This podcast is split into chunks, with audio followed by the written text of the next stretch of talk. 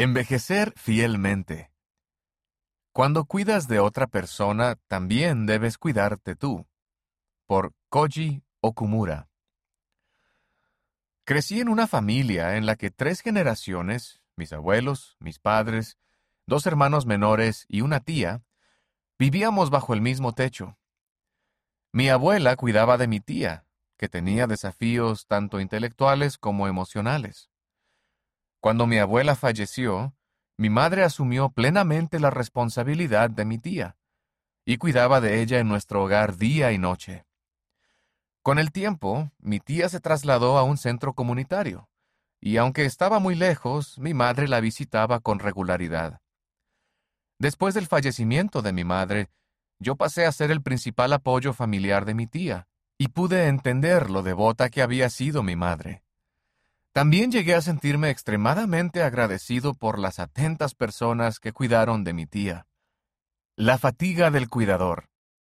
La experiencia de mi propia familia me ha ayudado a entender que los cuidadores hacen frente a diversos desafíos.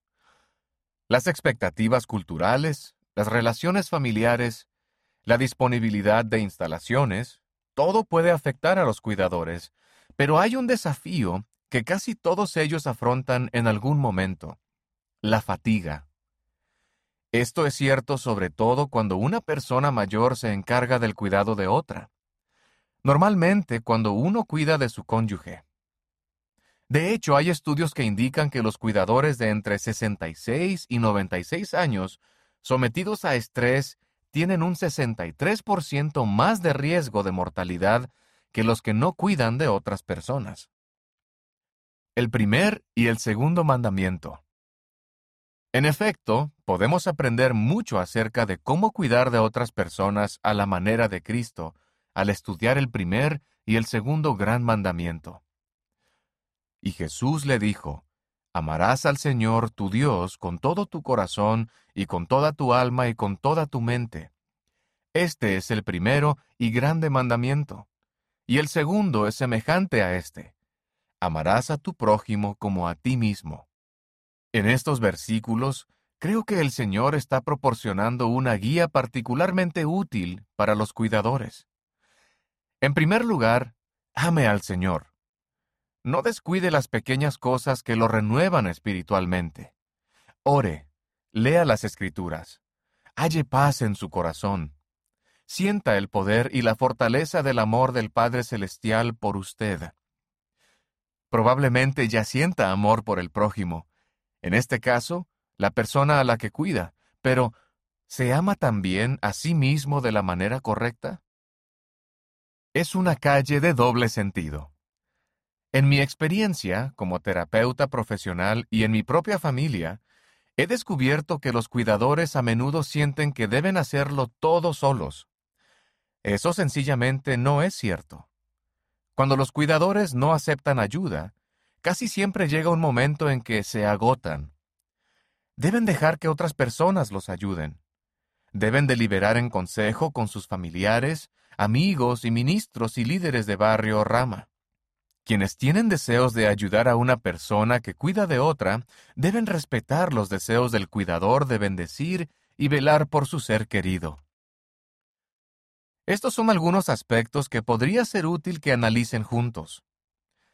¿Con qué apoyo cuentan los miembros de la familia? ¿Qué cosas le darían al cuidador la oportunidad de descansar durante unos minutos o incluso una o dos horas? ¿Con qué frecuencia son oportunas las visitas? ¿Qué tipo de visitas? ¿Cómo puede el cuidador encontrar tiempo para ir al templo o a la iglesia a tomar la Santa Cena y renovar así sus convenios?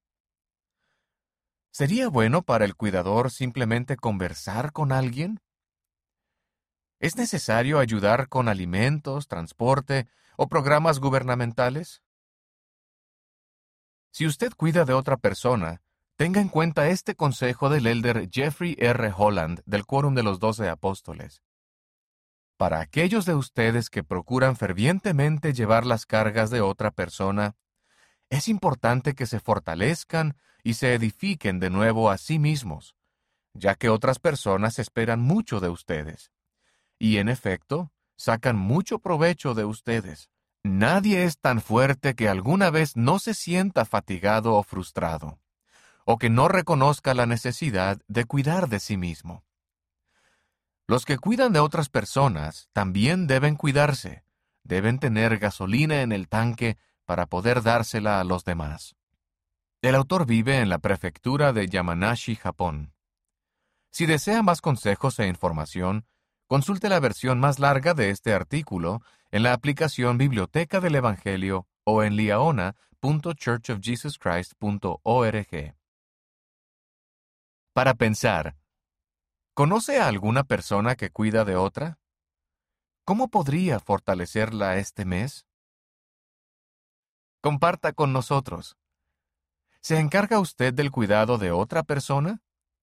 ¿Qué le ayuda a mantener la fe y la energía?